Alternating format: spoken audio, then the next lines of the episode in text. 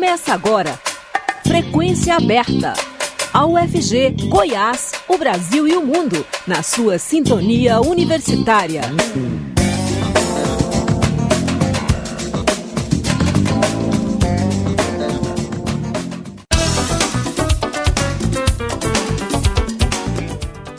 Boa tarde. 5 horas em ponto, está começando Frequência Aberta. Eu sou Rodrigo de Oliveira estarei com você até às 5 e meia com as principais notícias do dia. Você pode nos ouvir também pela internet, no site da Rádio Universitária, no aplicativo Minha UFG e nas principais plataformas de podcast. Fique conosco. Lula se encontra com o presidente da Argentina em Brasília. O presidente Luiz Inácio Lula da Silva, do PT, recebe nesta segunda-feira o presidente da Argentina, Alberto Fernandes. Esse é o quinto encontro oficial entre os dois somente neste ano. O chefe do país vizinho chegou ao Palácio do Planalto por volta da uma hora da tarde. Lula e Janja encontraram Fernandes e a esposa dele na rampa do Palácio do Planalto.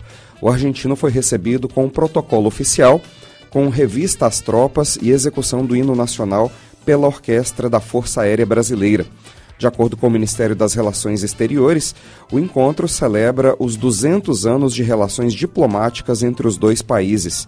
Temas da agenda bilateral iniciada com a visita do presidente Lula à Argentina no mês de janeiro também fazem parte da pauta, conforme divulgado pelo Planalto. Os dois presidentes devem discutir as dificuldades econômicas vividas pela Argentina. O país vizinho enfrenta uma grave crise com desvalorização do peso, que é a moeda local, e altos índices de inflação. Em maio, a taxa no país chegou a 114% ao ano. Por isso, Lula vem estudando formas de ajudar a Argentina. Uma das preocupações do presidente brasileiro é evitar uma queda nas exportações brasileiras. A Argentina é o terceiro principal parceiro comercial do Brasil. Em 2022, as exportações brasileiras para o país vizinho superaram 15 bilhões de dólares. Além do encontro com Lula, Fernandes se reúne ainda com o presidente do Congresso Nacional, Rodrigo Pacheco, e com a presidente do Supremo Tribunal Federal, ministra Rosa Weber. Jorge Naime apresenta atestado e não comparece à CPMI dos atos golpistas. Naime é acusado de omissão nos ataques de 8 de janeiro. Ele era o chefe do Departamento de Operações da Polícia Militar do Distrito Federal e tirou folga na semana dos ataques. Mais informações com a repórter Priscila Mazenotti. Menos de uma hora depois de ter negado o direito de não comparecer à CPI mista dos atos golpistas, o ex-comandante da PM do Distrito Federal, Jorge Naime, apresentou um atestado médico e não irá prestar depoimento nesta segunda-feira. Jorge Naime está preso desde fevereiro no presídio da Papuda, em Brasília, por risco às investigações. Ele é acusado de omissão nos ataques golpistas porque, enquanto chefe do Departamento de Operações da Polícia Militar do Distrito Federal, tirou folga na semana dos ataques. O depoimento dele estava agendado desde a semana passada. Ele compareceria à CPI com escolta policial. No fim de semana, entrou com habeas corpus no Supremo para não comparecer. O ministro Alexandre de Moraes concedeu parcialmente o pedido. Determinou a ida dele, mas garantiu o direito de ficar calado e o de não responder a todas as perguntas dos parlamentares. Em seguida, veio o atestado médico. A gente lembra que em março, Naime foi ouvido pela CPI do 8 de janeiro da Câmara Legislativa e disse que o Exército tentou impedir a prisão dos golpistas envolvidos nos ataques, montando uma barreira, e que o efetivo mobilizado naquele dia não seguiu o padrão operacional da corporação. Amanhã, os deputados e senadores devem ouvir o coronel do Exército, Jean Lawande Júnior. Ele trocou mensagens com o ex-ajudante de ordens de Jair Bolsonaro, o coronel Mauro Cid, defendendo um golpe militar após as eleições do ano passado. Nas mensagens, Lawande pede que Cid convença Bolsonaro a dar a ordem. Ele foi convocado como testemunha, ou seja, será obrigado a ir. Da Rádio Nacional em Brasília, Priscila Mazenotti. É como a Priscila nos informou, nesta terça-feira está previsto o depoimento do tenente-coronel do Exército Jean Lawande Júnior na CPMI dos atos golpistas. Agora há pouco, a ministra Carmen Lúcia, do Supremo Tribunal Federal, determinou que ele e o ex-ajudante de ordens do ex-presidente Jair Bolsonaro, tenente-coronel Mauro Cid, compareçam à comissão. No entanto, a presidente do Supremo permitiu que eles permaneçam em silêncio. Cid pediu ao STF para não ser obrigada a comparecer à comissão. Já Lawande queria ficar em silêncio na comissão. Carmen Lúcia determinou que os dois compareçam, mas assegurou que sejam acompanhados por advogados e não sejam obrigados a produzir provas contra si mesmo. O depoimento de Lawande está marcado para esta terça-feira. Ainda não há uma data prevista para que a comissão ouça Mauro Cid, que está preso suspeito de fraudes em cartões de vacina de Bolsonaro, familiares e auxiliares. Descontos nos carros populares se esgotam e ficam restritos ao estoque das lojas.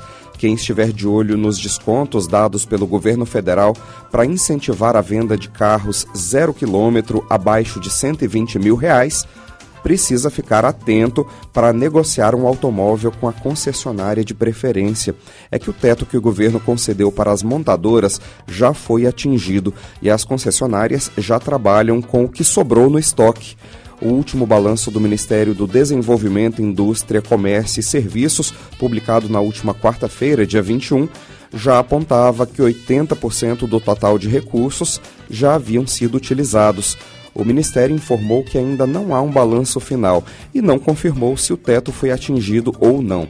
Mas algumas concessionárias já confirmam que novos pedidos das lojas para as fábricas já são feitos com os preços antigos, cobrados antes do desconto.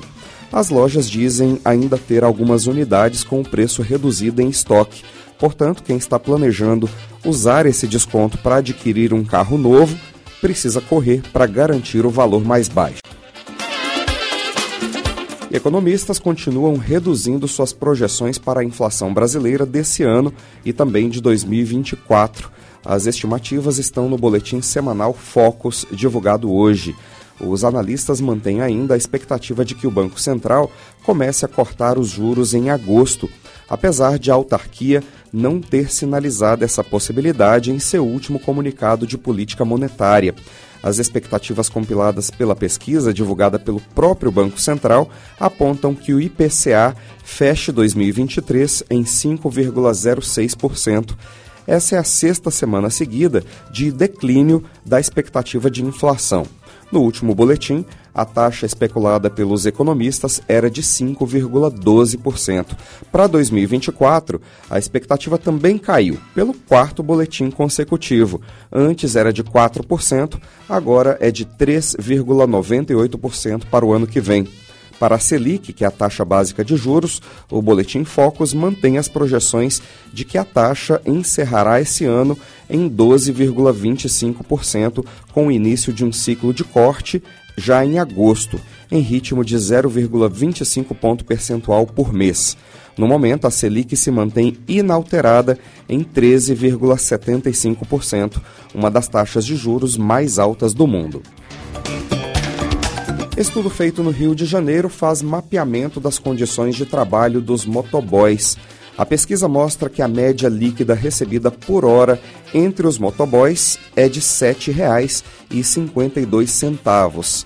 Esses os motoboys informais. Já os motoboys que trabalham com os aplicativos recebem em média R$ 5,68 por hora.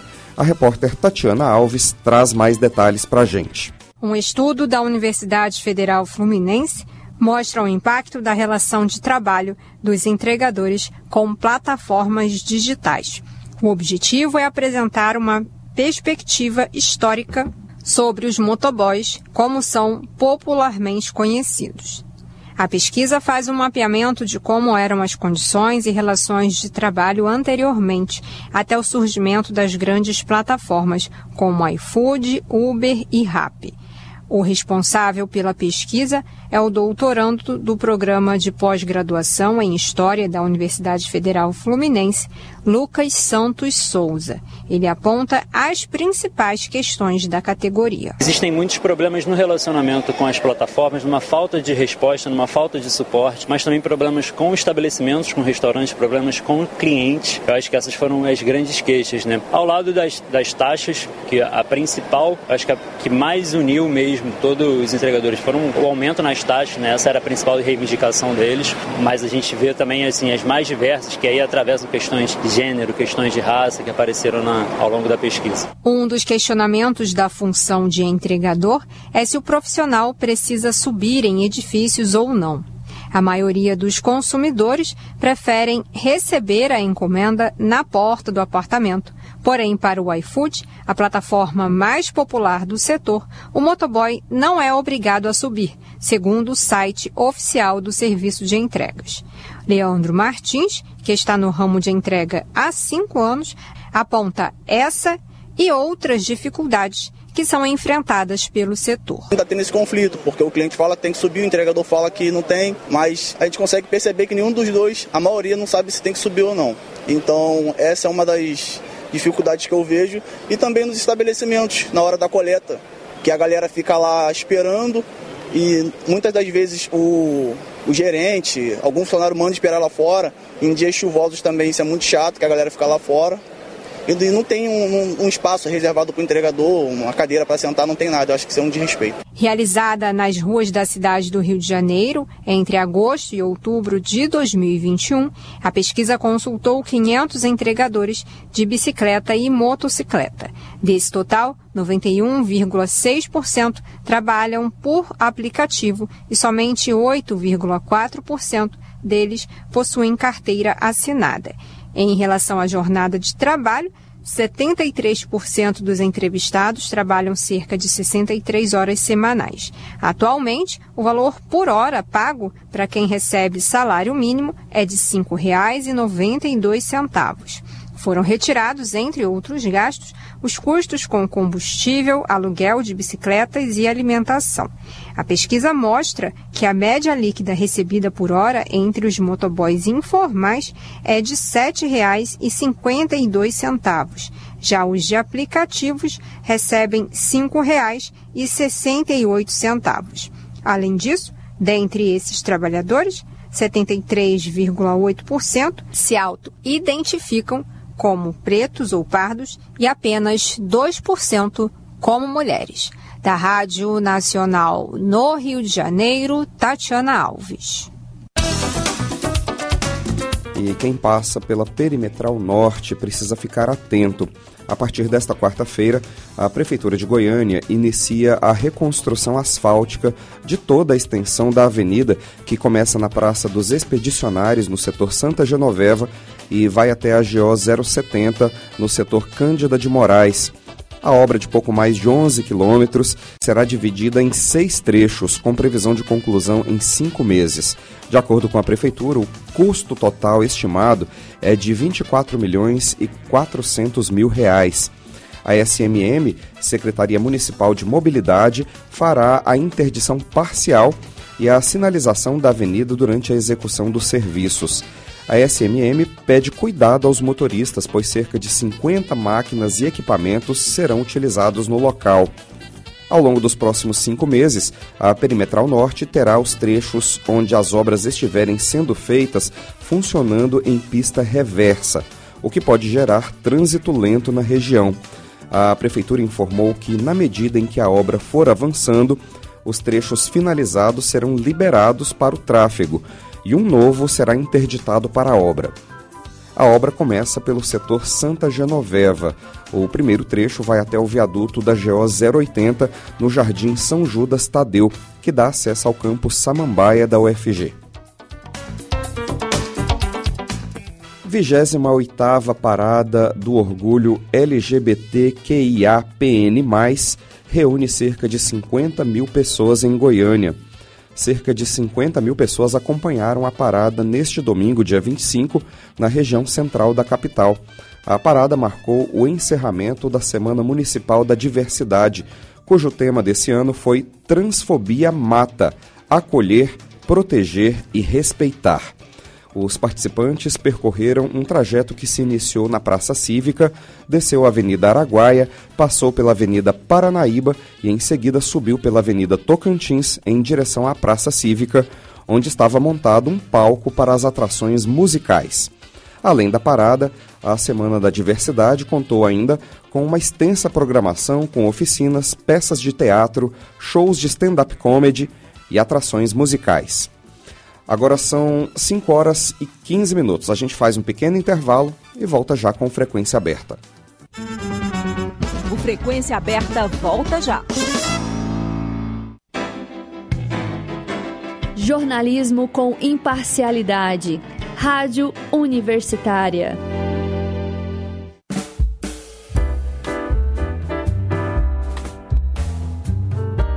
O jazz de todos os tempos e o balanço da MPB estão nas ondas da Universitária. Improviso. Toda segunda-feira, nove da noite, quinta, cinco da manhã e sábado, dez da noite. Estamos apresentando Frequência Aberta. 26 de junho é o Dia Internacional de Apoio às Vítimas de Tortura. A data foi instituída pela ONU, Organização das Nações Unidas, em 1997 e é celebrada no mesmo dia em que foi assinada a Convenção contra a Tortura, dez anos antes. Além de apoiar as vítimas dessa prática repulsiva, o objetivo da data é combater a execução de atos de tortura por parte dos órgãos repressivos dos Estados. De acordo com as Nações Unidas, apesar de uma proibição absoluta da tortura sob direito internacional, o crime persiste em todas as regiões do planeta. Ainda segundo a entidade, as preocupações com a proteção da segurança nacional e fronteiras estão sendo usadas cada vez mais para permitir a prática da tortura e outras formas de tratamento cruel e desumano. Eu vou conversar agora sobre esse assunto com o historiador Romualdo Pessoa Campos Filho, que é professor do IESA, o Instituto de Estudos Socioambientais da UFG, e já foi membro da Comissão de Altos Estudos do Centro de Referência Memórias Reveladas, vinculado ao Arquivo Nacional do Ministério da Justiça. Olá, professor, tudo bem? Olá, Rodrigo, tudo bem? Professor, nós podemos dizer que tortura no Brasil é uma coisa do passado ou ainda há práticas de repressão em órgãos do Estado? Não, absolutamente. Não podemos dizer que acabou isso, não. Infelizmente, é uma prática recorrente.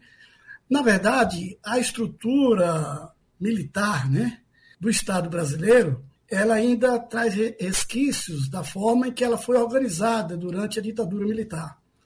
Não quer dizer que tortura no Brasil tenha começado a partir da ditadura militar, mas ela é, tomou, digamos assim, encontrou canais mais fortes, né? E foi construído toda uma estrutura de informação, né? de, de repressão e de vigilância, né? Que esteve presente em toda a estrutura do Estado brasileiro, por meio dos DOPs, dos doicodes, e isso envolvia né, tanto o sistema federal de informação como as estruturas estaduais, né? portanto, as polícias, tanto civil quanto militar.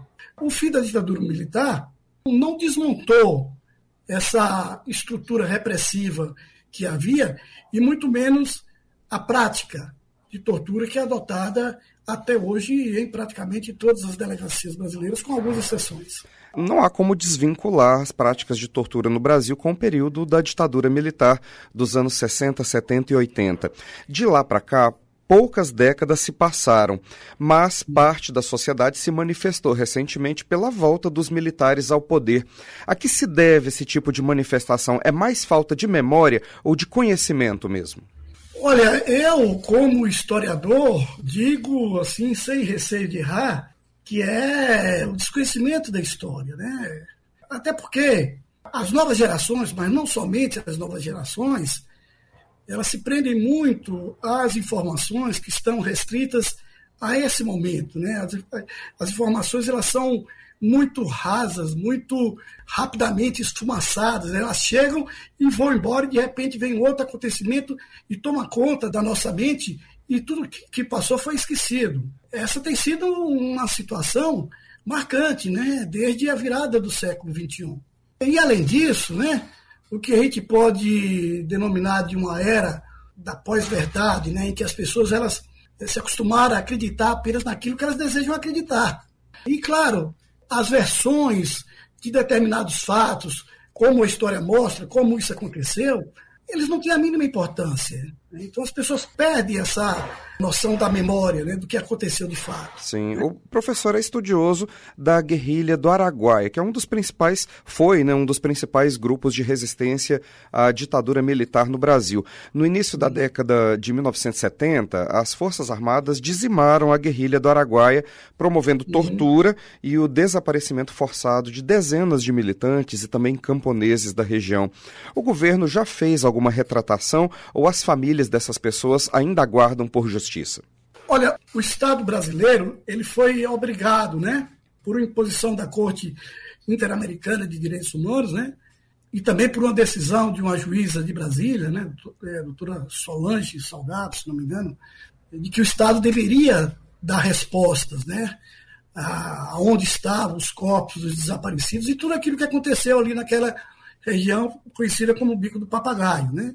As Forças Armadas, o Exército, né, por meio de suas representações maiores, é que nunca assumiu de fato o que aconteceu ali. Para que, inclusive, dessa forma, pudesse sinalizar por quais caminhos se poderia chegar às respostas né, exigidas por essas ações judiciais levadas a termos pelos familiares dessas pessoas. Né?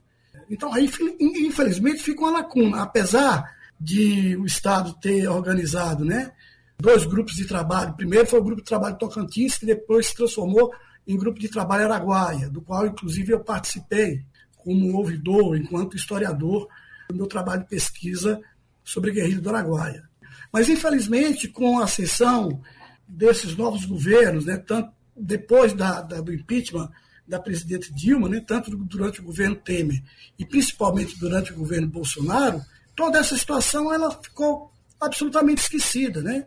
Não somente esqueceram, muito pelo contrário, eles agiram no sentido de manter o esquecimento, impedindo até mesmo que fosse dado continuidade a esse trabalho e impedindo que reparações fossem feitas para aquelas pessoas que foram torturadas, as famílias dos que morreram e todos aqueles que estiveram envolvidos. Então, infelizmente, com todo o processo democrático, mesmo nós considerando que existe democracia no Brasil, que isso é muito discutível também sobre diversos pontos, Infelizmente, nós não conseguimos levantar a nossa memória em termos de determinados fatos a guerrilha do Araguaia é somente um exemplo disso. Agora, no Brasil, as pessoas que foram vítimas de tortura durante a ditadura, elas podem buscar uma indenização do Estado, né? A Comissão Nacional da Verdade, inclusive, já apresentou um relatório em 2014, o relatório final né, da comissão foi apresentado em dezembro de 2014, e todas as pessoas que sofreram nas mãos dos aparatos de repressão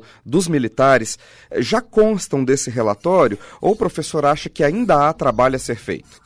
Não, ainda existe muito a ser descoberto, né? a ser a ir atrás de toda a história, né? tanto dessa quanto outras situações, como existe ali, por exemplo, ainda restos mortais encontrados no cemitério de Perus, lá em São Paulo, que ainda precisam ser investigados. Né?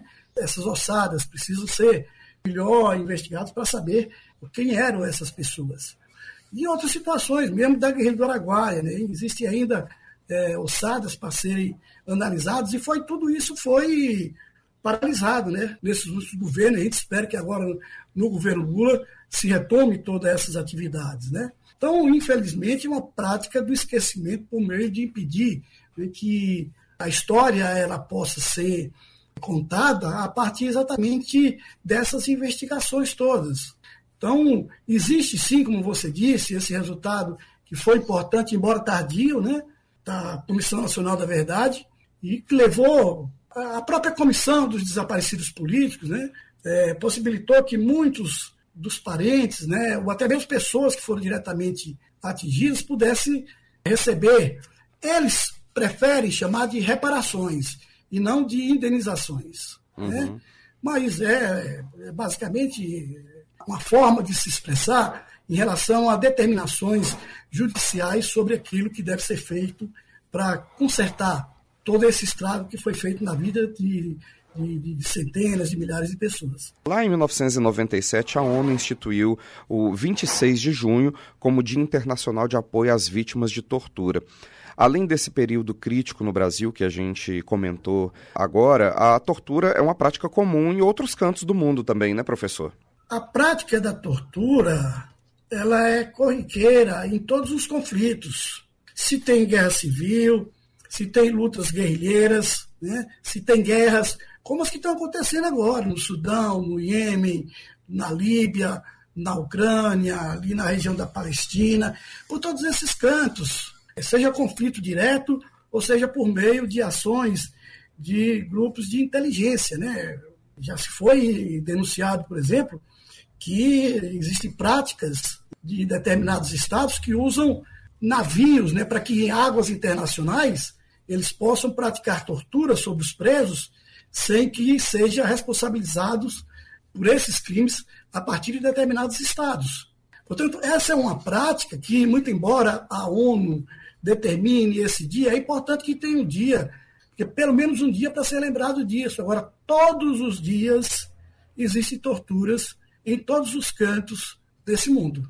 A ONU, inclusive, lembra que hoje em dia as torturas estão é, sendo cada vez mais usadas em nome dessas preocupações com a proteção da segurança nacional e de fronteiras, por exemplo. Agora, por que, que a gente ainda convive com práticas bárbaras, como essas de ataques à integridade física e à dignidade psicológica das pessoas?